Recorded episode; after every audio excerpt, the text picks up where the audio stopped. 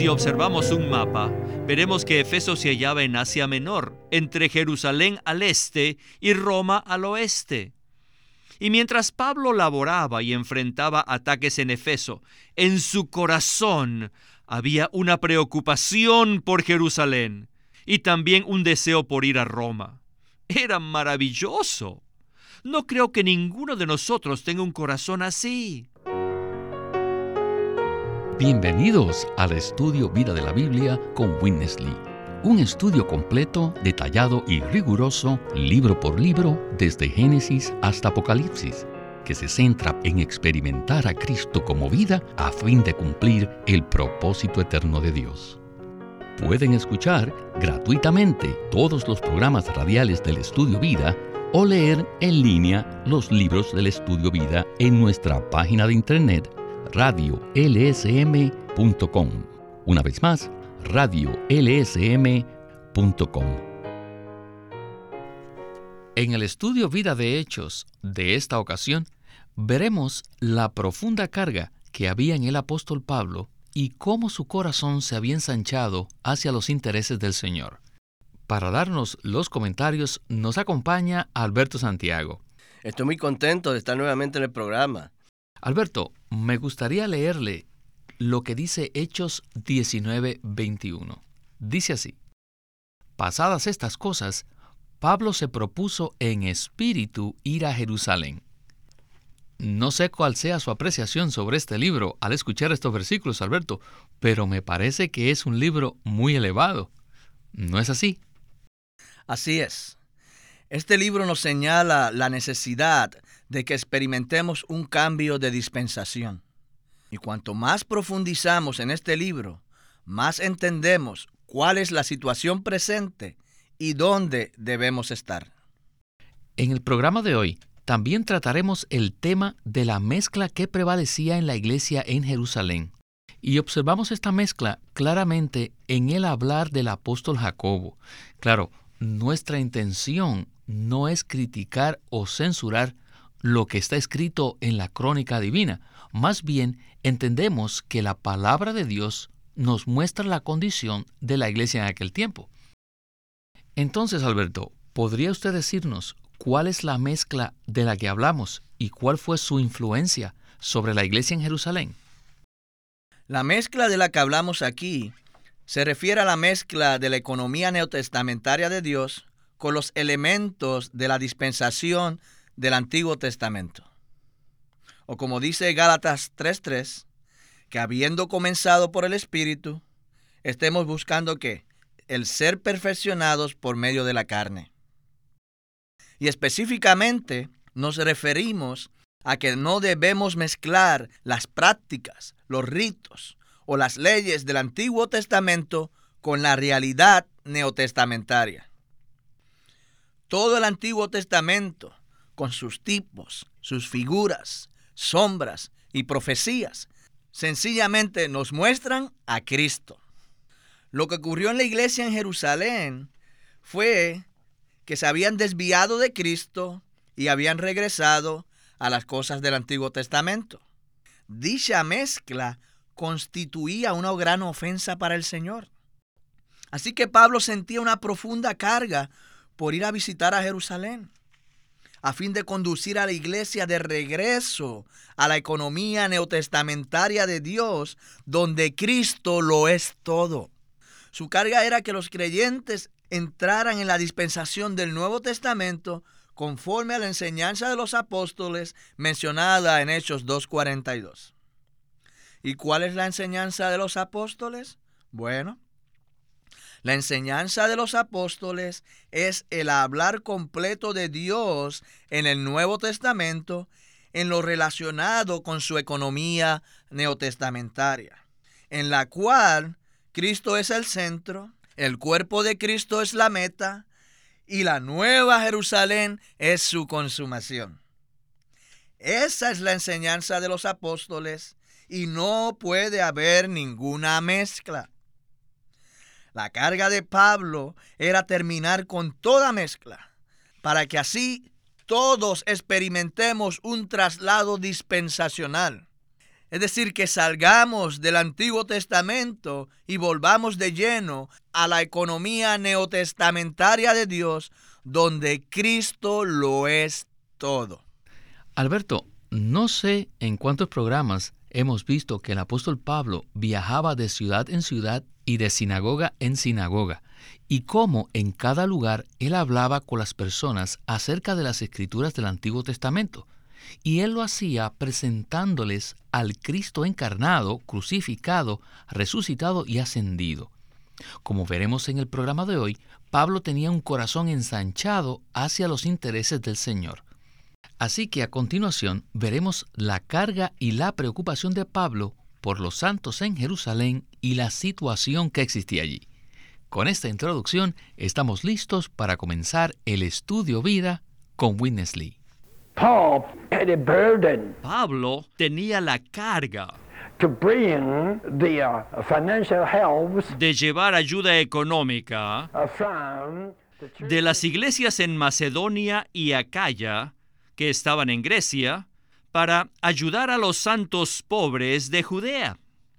Bueno, aparentemente su propósito era ese, pero en realidad tenía un motivo más profundo cuando se propuso hacer esto en su espíritu. Es evidente que desde Hechos capítulo 15, Pablo quedó intranquilo en cuanto a la situación que prevalecía en Jerusalén. Si estudiamos detenidamente el libro de Hechos, junto con todas las epístolas de Pablo, vemos claramente cuál era el mover del Señor en la tierra en su economía neotestamentaria. La corriente del mover del Señor pasó de Jerusalén a Antioquía y de allí pasó al mundo gentil. No obstante, el origen, o sea, la fuente de dicha corriente, se hallaba en Jerusalén, y ésta había sido envenenada, y a causa de esto, esa corriente llevaría el veneno donde quiera que fuera. Esa era la razón por la que Pablo no tenía paz en cuanto a la situación de Jerusalén. Yo pienso que el apóstol tenía la carga de ayudar a Pedro y a Jacobo a corregir la mezcla que había en la iglesia en Jerusalén. Y si preguntamos qué mezcla, la mezcla de la economía neotestamentaria de Dios con los elementos de la dispensación del Antiguo Testamento, consideradas como basura por Pablo. Había demasiadas doctrinas viejas, cosas que no deberían estar presentes, y expresiones que no debieron haber sido pronunciadas por Jacobo. Jacobo era una persona muy influyente y sin embargo tuvo esa actitud como se muestra en Hechos 15 del 13 al 21. Dicha mezcla constituía una gran ofensa para el Señor. Por consiguiente, dado a que esa condición aún persistía en Jerusalén, Pablo no tenía paz. Por eso cada vez que podía iba a Jerusalén con este propósito. También porque intentaba preservar la unidad del cuerpo y también para mantener una relación positiva con los santos de Jerusalén. Alberto, esta es la segunda vez que vemos que Pablo hace el esfuerzo de ir a Jerusalén a pesar de que no le era ni muy fácil ni conveniente. La primera vez fue en Hechos 18, cuando estaba por concluir su segundo viaje ministerial, y ahora lo vemos nuevamente en Hechos 19. Esto me lleva a una pregunta, y es, ¿por qué estaba Pablo tan interesado en tener comunión de cerca con la iglesia en Jerusalén? La carga y la preocupación de Pablo por ir a Jerusalén estaba gobernada por una visión, por la visión que él tenía del cuerpo de Cristo. A pesar de que él estaba tan ocupado en la obra del Señor en Éfeso, su mayor preocupación era la edificación del cuerpo de Cristo. Yo aprecio mucho que él siempre mantenía un contacto cercano con Jerusalén, debido a que la corriente del mover del Señor se inició allí. Y desde allí fue que llegó a Antioquía, y luego desde Antioquía llegó al mundo gentil.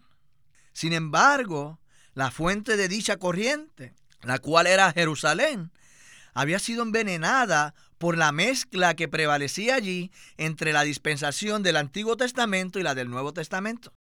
Ya que la fuente estaba envenenada, la corriente iba a llevar ese veneno a donde quiera que fuera. El veneno podía llegar a cualquier parte donde fuera la corriente.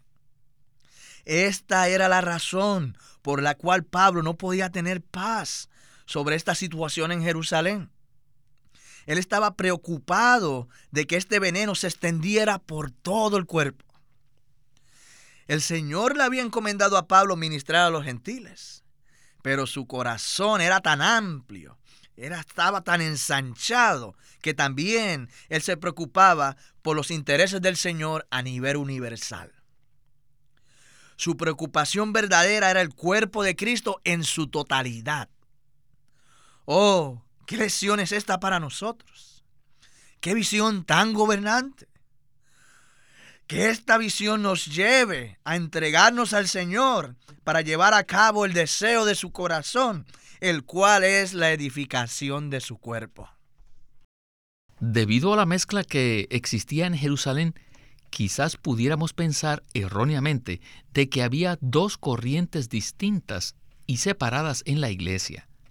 De no haber sido por la misericordia del Señor al levantar a Pablo y que él tuviera una visión tan clara de la unidad del cuerpo de Cristo, no tendríamos hoy día claridad sobre el traslado dispensacional que debemos experimentar. Realmente debemos ser gobernados por la visión de la unidad del cuerpo. ¿No le parece? Ciertamente, debemos ser gobernados por la visión de la unidad del cuerpo de Cristo. Pues hoy día todavía existe el mismo peligro. Pues muchos cristianos están preocupados por su propio ministerio, pero son pocos los que se preocupan por la edificación del cuerpo de Cristo. Y el resultado de todo esto es que hay división tras división tras división en el cuerpo de Cristo, lo cual es una ofensa para el Señor. Bueno, ahora veremos un poco más detalladamente qué clase de persona era el apóstol Pablo. Continuemos el estudio vida con Winnesley. Hechos 19, 21 indica que Pablo tenía un corazón ensanchado por los intereses del Señor pues mientras afrontaba oposición en Efeso y llevaba a cabo su ministerio allí, Adicionalmente, se propuso en su espíritu ir a Jerusalén y luego pasar a Roma. Él era muy ambicioso. ¿Pueden ver ustedes su corazón? Si observamos un mapa, veremos que Efeso se hallaba en Asia Menor, entre Jerusalén al este y Roma al oeste. Y mientras Pablo laboraba y enfrentaba ataques en Efeso, en su corazón había una preocupación por Jerusalén y también un deseo por ir a Roma. Era maravilloso. No creo que ninguno de nosotros tenga un corazón así. A menudo si laboramos en un lugar decimos, estoy muy ocupado aquí y no siento ningún interés por otra ciudad. No obstante, la actitud de Pablo era muy distinta. Pese a las dificultades que enfrentaba, se propuso en su espíritu ir a Jerusalén. Y además, expresó su deseo de ir a Roma. ¡Aleluya! Finalmente su deseo se cumplió. Leamos la nota 1 de la versión Recobro en Hechos 19:21. Dice, el propósito era dar alivio a la amorosa preocupación de Pablo por la necesidad de los santos pobres de Jerusalén. En esos tiempos él estaba en Efeso cumpliendo su tercer viaje ministerial, ocupado con la pesada carga de llevar a cabo su ministerio en Asia, Macedonia y Acaya. No obstante, todavía tenía la carga de separar una parte de su tiempo para los santos necesitados de Jerusalén. Cuando llegó a Corinto, escribió su epístola a los santos que estaban en Roma, expresando el propósito de su viaje y rogándoles que orasen por él al respecto. Aunque Pablo era un apóstol apartado por Dios para los gentiles, se preocupaba por los intereses del Señor entre los judíos. Su mayor preocupación era el cuerpo universal de Cristo. Él quería ir a Jerusalén en ese momento, quizás también para tener comunión con Jacobo, con los demás apóstoles y los ancianos de Jerusalén, con respecto a la influencia judía ejercida sobre la iglesia allí. Según las enseñanzas de Pablo en las epístolas a los Gálatas y a los Romanos, la decisión tomada en la conferencia de los apóstoles y ancianos en el capítulo 15 para resolver el problema relacionado con la circuncisión seguramente no le satisfizo por completo. Esto sin duda le perturbó debido a su interés por la economía neotestamentaria de Dios, la cual consiste en edificar el cuerpo de Cristo. Alberto, tengo que decir que no podemos sino estar impresionados con el tipo de persona que era Pablo. En este pasaje vemos su encargo de llevar el Evangelio al mundo gentil, aún hasta Roma, la cual era la capital mundial de aquel tiempo. Sin embargo, Pablo aún sentía una preocupación amorosa por cuidar de los santos necesitados en Jerusalén y además ayudar con la condición de la iglesia allí. Pablo tenía un corazón tan ensanchado que se preocupaba más por los intereses del Señor que por sus propios intereses. ¿No le parece? Así es. Pablo no solo vio el cuerpo de Cristo, sino que también lo cuidaba y procuraba guardar su unidad. Aquí vemos que los santos en Jerusalén estaban sufriendo económicamente, pero la carga de Pablo no era simplemente llevarles una ayuda económica. No, no, en el corazón de Pablo había mucho más. Su corazón era tan amplio que se preocupaba por los santos de todo el mundo. Yo me siento tan contento que podamos recibir esta palabra a fin de que todos entremos en la realidad del cuerpo de Cristo. Pablo siempre se esforzaba por guardar la unidad del cuerpo. De igual manera, nosotros también debemos preocuparnos por el cuerpo en su totalidad y no solamente por nosotros mismos, a fin de que participemos plenamente en la edificación de la iglesia. Alberto, en la próxima sección del programa veremos con más detalle la clase de persona que era Pablo. Él no era una persona que se conducía por el bien o por el mal, sino que lo regía una visión clara de la economía de Dios. Adelante con Consideremos la situación. ¿No creen que sería muy difícil que el cuerpo de Cristo fuera edificado si la mezcla que ocurría en Jerusalén hubiese continuado? Debido a su visión tan clara del mover neotestamentario del Señor, la situación en Jerusalén le perturbaba a Pablo, especialmente porque se relacionaba con la economía neotestamentaria de Dios, la cual consiste en edificar el cuerpo de Cristo. Por tanto, es de vital importancia que obtengamos la visión de la economía de Dios. Tal visión nos dirigirá, nos conducirá por el camino correcto y ninguna situación nos distraerá. Si tenemos una visión clara de la economía de Dios en esta era, sabremos cuál es nuestra meta. Estamos seguros que nuestro Dios se mueve hoy y Él continúa avanzando. Por consiguiente, es necesario que estemos en su mover actual. No creo que el Señor regrese muy pronto, pues sin duda la novia aún no está lista. La única manera en que ella puede prepararse es siguiendo el camino que indica la economía neotestamentaria de Dios. Esto lo digo para que todos veamos claramente lo que el Señor está llevando a cabo hoy. De esta manera sabremos dónde estamos y cuál debe ser nuestra meta. Espero que el estudio vida de Hechos nos ponga al día en cuanto al mover del Señor, el cual tiene como fin cumplir la economía neotestamentaria de Dios.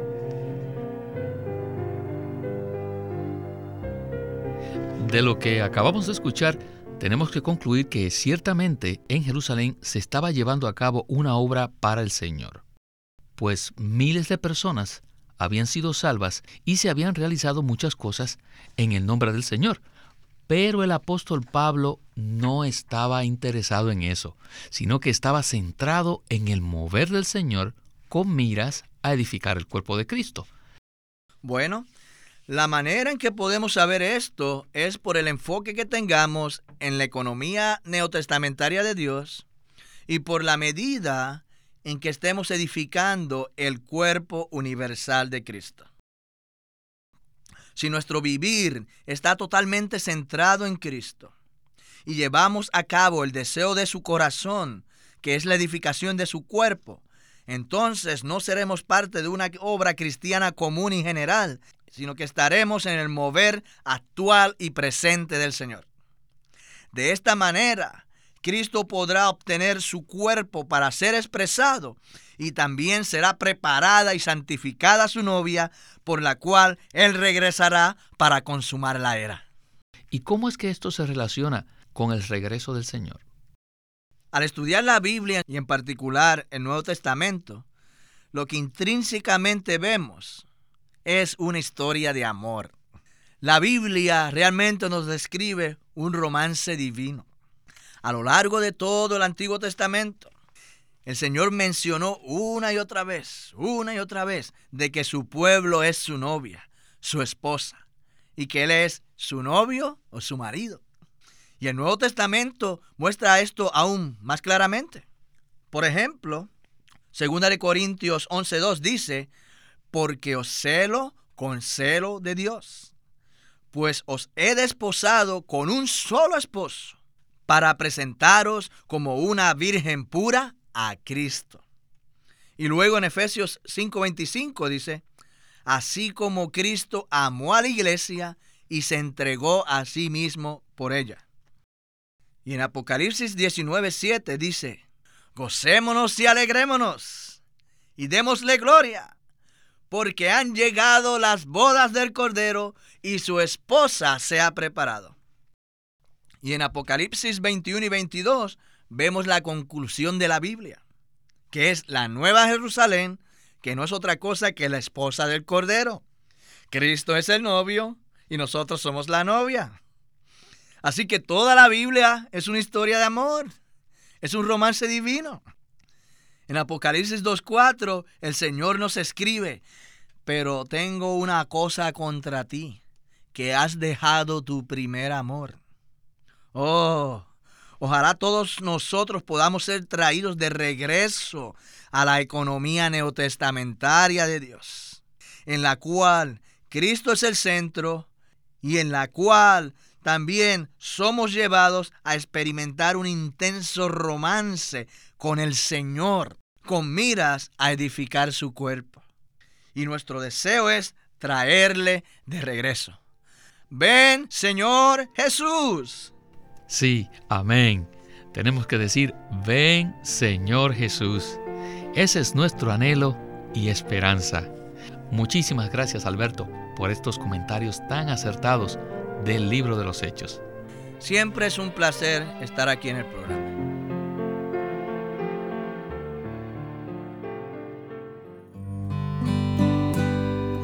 Living Stream Ministry es una casa publicadora de los libros de Watchman Nee y Witness Lee. Y queremos decirles que entre ellos hay uno titulado El Cristo Todo Inclusivo, un libro clásico de Witness Lee donde presenta al Cristo en resurrección como la tierra prometida donde todos los creyentes deben entrar para disfrutarlo y para finalmente edificar el templo y la ciudad que Dios desea.